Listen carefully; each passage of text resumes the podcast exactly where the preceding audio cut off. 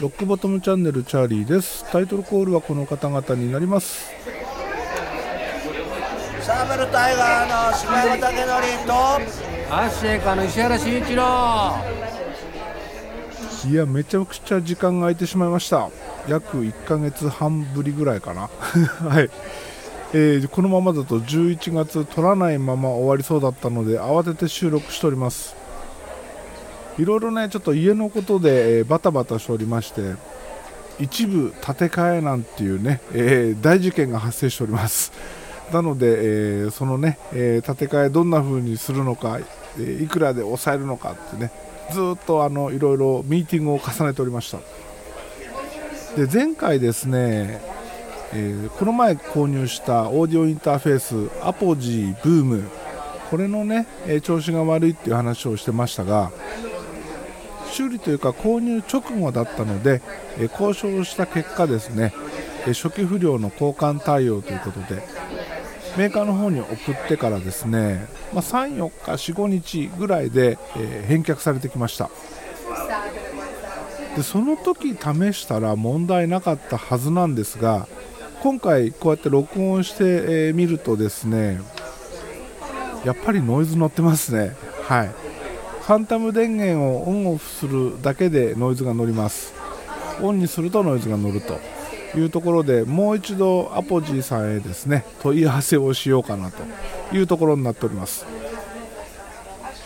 まあね、えーコンデンサーマイクを使わないっていう風にすればそれで問題解決なんですけどそれもね、えーやっぱなんだろう正常に動いてて使わないっていうのはいいんだけどトラブってるから使わないってなると気持ち的にねよろしくないので、えーもう一度問い合わせます。でこの1ヶ月半の間にですねいくつかポチったものがあります。まずはスピーカーまたスピーカーをポチってしまいました。今回ポチったスピーカーはまたまたジェネレックです。ジェネレックの一番小さなモデル8010というものですね。この8010ほんとちっちゃいです。ウーハーサイズは3インチです。めっちゃ小さい。普通の3インチのスピーカーよりも明らかに小さいと思います。そして、えー主な特徴としては重量がまず1個 1.5kg と、えーサイズはですね高さが 195mm そして、えー幅が 121mm 奥行きが 116mm といやほんとちっちゃいですよ。片手でねカポって持てる十分持てる大きさです。はい。で、えーダイナミックレンジ96デシベルですね。はい。パワーはですねウーハーが 25W ツイッターも 25W というところになります。でこれほんと小さいスピーカーなんですけどかなり、えー爆音まで出せます。本当もうね普通の家だったらこれで十分っていうぐらいの音を出せます。そして、えー出音もですねかなりしっかりしてます。今この80102本で、8万5000円ぐらいだったかな。8万5 6千円ぐらいだったと思うんですけどなんとジェネレックついにですね来年1月より値上げしてしまいます。値上げ後の価格がいくらになるのかわからないんですが最大20%ぐらい値上げされるということなのでもしジェネレックを検討している方年内が狙い目ですね。はい。でね、えーまあその音に関してなんですけどなんだろう今僕がメインで使ってるスピーカーが8320っていうね、えー8010よりもワンサイズ大きなスピーカーになります。で、えー8320っていうのは GLM スタジオっていうね、えーていうのかなキャリブレーション機能が使えるモデルになってます。で普段はキャリブレーションした状態で使っていると。いうことでこの8320との比較になるんですけど8320と比較するとやっぱりね全然物足りない物足りないっていうよりもなんだろうねクリアさが違うっていうのかな。でもね条件が違うんですよ。8320は専用のスタンドに載せてます。で8010は机の上に直置きで鳴らしました。この差結構大きいと思うのでここでね一概に比較することはできないんですけどただ GLM スタジオに慣れてしまった僕の耳にはですね8320の方がよりクリアでパワフルでめちゃお気に入りになっております。そういう点では8010は、うん、物足りないというか、え意外と思ったほどではないかなという感じがするかな。でもね全然悪くないですよ。めちゃくちゃいいです。いいんですけど8320と比べるとその GLM スタジオが使えるモデルと比べるとっていうところですね。であの8320は GLM スタジオでキャリブレーションすることが前提なので何もスピーカー本体には設定がないんですよ。電源スイッチしかないんですよ。だけど8010にはですね背面にいろんな設定をするディップスイッチがついてます。どんなスイッチがついているのかというともうね字が細かくて 見えないんですけどマイナス10デシベルのパッドですね。それからベースのですね、え、カットがついてます。マイナス2デシベルかマイナス4デシベルというところで僕はですねまず10デシベルのパッド入れてます。それと直に机の上に置いた時のその鳴り方。これがね、えー、ちょっと気に入らないっていうのがあってマイナス2デシベルのローカット入れてます。一応今こういうセッティングですね。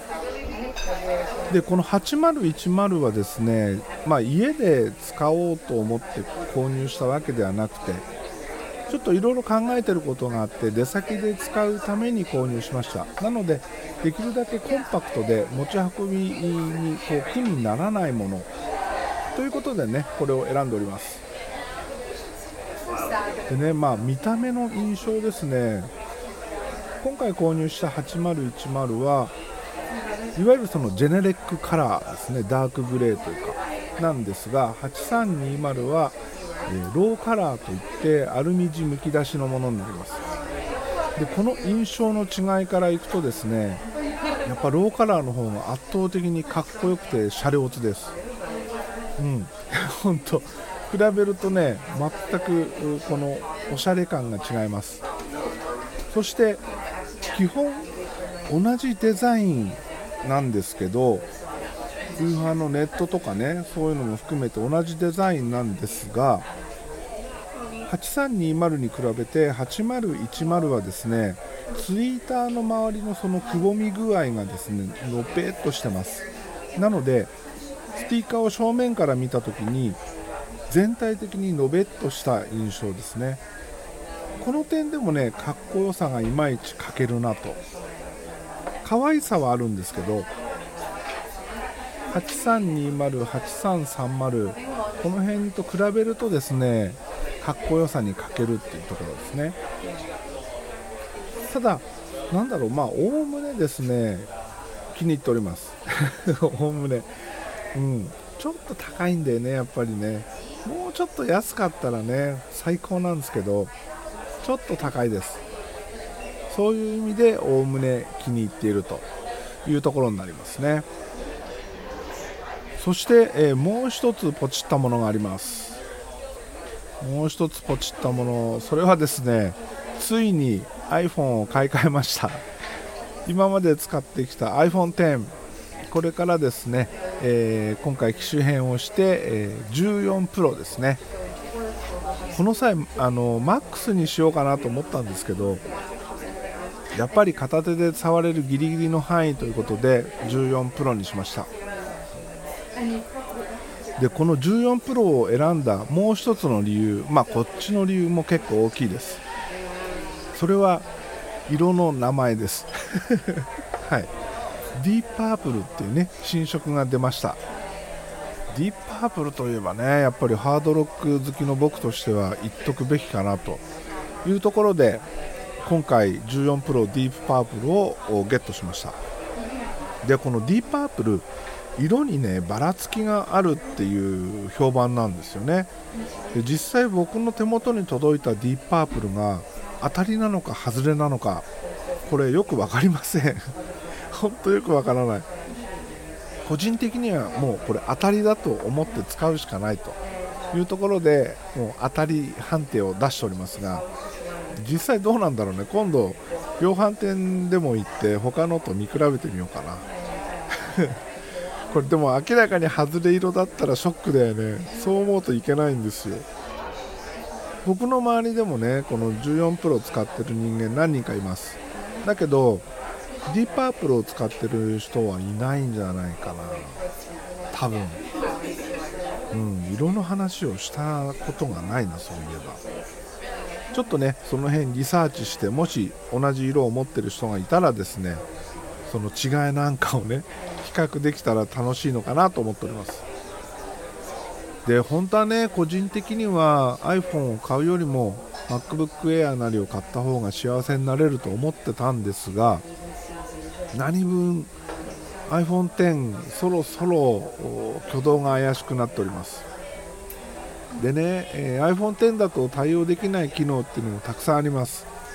その中でもね特に、うん、この機能やっぱ使う普段から使えた方が便利だよねっていうのがその写真の切り抜き機能ね。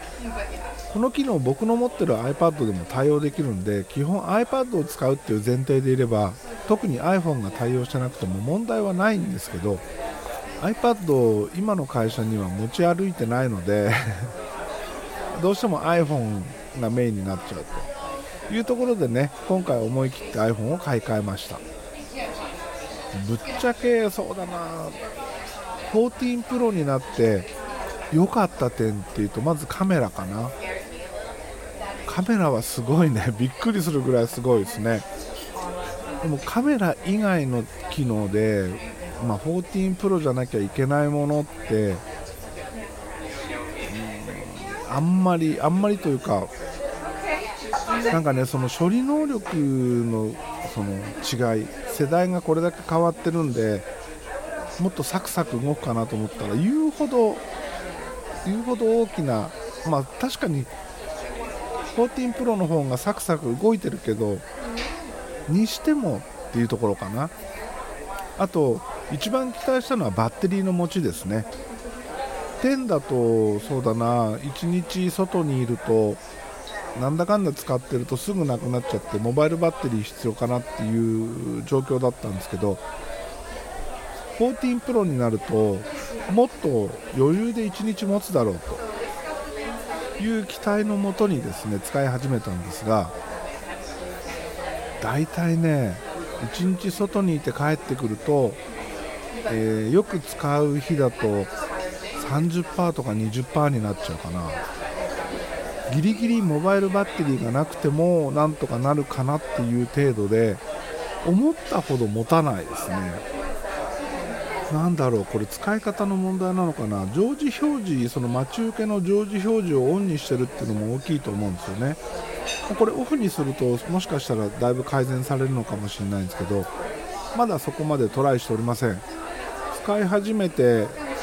10日ぐらいかな。まあ、その中の印象としてはバッテリーの持ちが思ったほどじゃないなっていうところですね。あと新しい機能で、えー、使って面白かったものっていうとライダーかな